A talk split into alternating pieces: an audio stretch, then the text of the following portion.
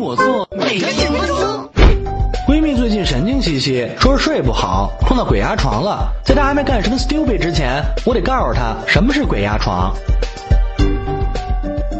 鬼压床学名睡眠麻痹，就睡觉的时候好像有很重的东西压在身上，动弹不了，也醒不过来，还容易产生幻觉。虽然能意识到这种状态，但身体不受支配。Oh shit！就像被鬼压了一样。那当然不是真的鬼压了，被子盖得太厚或者手放在胸口才压着你的鬼。睡觉仰卧比较容易遇到鬼压床。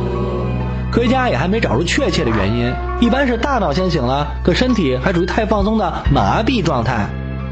每个人一生中都有可能体验一次睡眠麻痹，遇到这种情况就安静的淡定的等一会儿，等身体神经也醒了，自然就 OK 了。要是等了一会儿也没用，那就集中意识 struggle，争取把身体 awake。